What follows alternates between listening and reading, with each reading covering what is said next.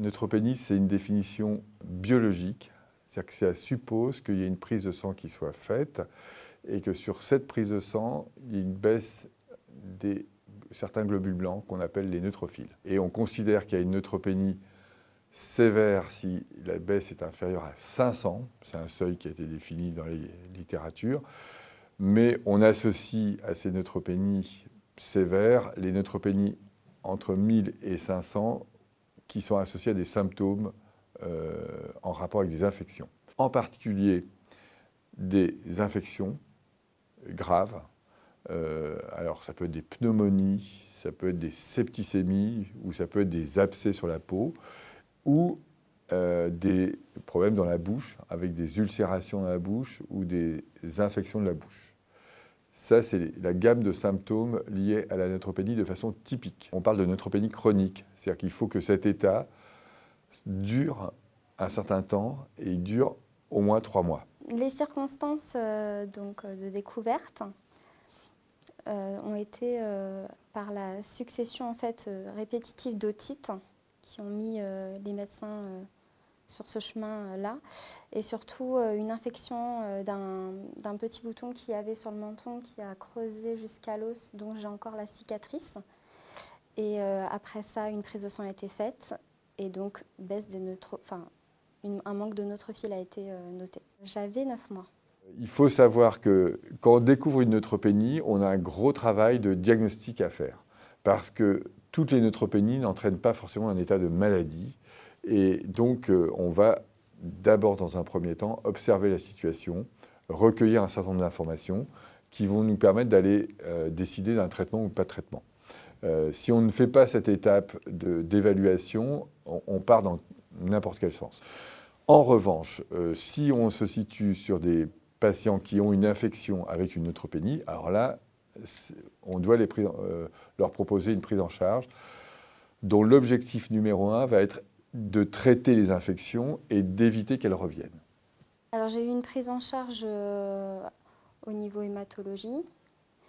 seulement, il n'y avait pas encore de traitement ou le traitement est en expérimentation. Donc je ne l'ai pas testé. Ce n'est pas moi la première qui a, qui a testé ce, produit. Donc euh, en fait, on sait seulement, enfin, avec des antibiotiques que j'ai tenus euh, jusqu'à l'âge de 13 ans. Et pour prévenir une infection, on va appliquer une espèce de, grille ou d'approche pas à pas en quelque sorte. On va commencer par des antibiotiques euh, en prévention puis, si ce n'est pas suffisant, on a des médicaments. Et un médicament qui, de façon générique, s'appelle GCSF. Et à partir de 13 ans, j'ai eu du euh, GESF et qui m'a euh, vraiment amélioré au quotidien euh, la vie.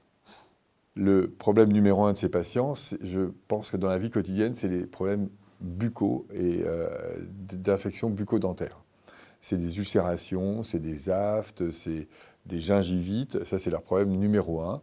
Le deuxième problème qui est un peu derrière ça, c'est la gestion des épisodes de fièvre qui arrivent. Souvent j'ai de la fièvre, souvent euh, j'ai des inflammations au niveau des ganglions qui va, qui va apparaître. Euh, effectivement, des fois j'ai des grosses infections qui peuvent arriver, des hospitalisations, mais en général j'arrive quand même assez à maîtriser euh, mon taux de, de neutrophile. J'ai beaucoup d'absence au niveau du travail. Euh, je suis beaucoup alitée du coup euh, pour euh, pouvoir bien me reposer et puis laisser le traitement faire effet. Là actuellement, bah, je, vais, je viens de commencer mon septième mois de grossesse. Ça se passe très bien. J'ai dû faire des injections supplémentaires par rapport à la grossesse, mais là je reviens dans un rythme assez régulier qui est pour moi d'une fois par semaine. Et puis sinon, tout se passe pour le mieux pour l'instant. S'il y a un message, euh, le premier message, c'est garder le, bon sens. C'est-à-dire que quand même, euh, les familles, les, les mamans, les parents, les pères, euh, ont, une, estimation de leur état de santé de leur enfant. Et ce qu'elles estiment est souvent valide. Donc ça, c'est la première chose, quel que soit le résultat de la prise de sang. Il y a des prises de sang qui ont l'air catastrophiques, et si l'état de l'enfant pour quelqu'un normalement constitué, raisonnable, disons, euh, satisfaisant, il faut tenir compte d'abord de l'état de santé de l'enfant. Donc c'est un message très clinique et nous, on prend la distance par rapport à nos tests biologiques. Ça, c'est le premier message. Donc, pas de panique. Deuxième message, effectivement, il y a quelques situations où, par contre, si les parents sont inquiets ou si il y a d'autres symptômes associés, si le bébé grandit pas, grossit pas, euh, ou il y a tout autre problème de santé, là, il faut aller plus loin dans les explorations. Euh, comme j'ai vécu toujours avec cette maladie-là, elle fait partie de moi, comme je disais, et j'ai pas euh, l'impression d'être en guerre contre elle. Au contraire, enfin, je l'appréhende, enfin, on s'apprivoise, on, va dire, et puis je, fais, je fais en fonction d'elle, je suis à l'écoute. Bon, j'avoue, des fois, je suis au bout, hein, parce qu'elle euh, m'épuise vraiment.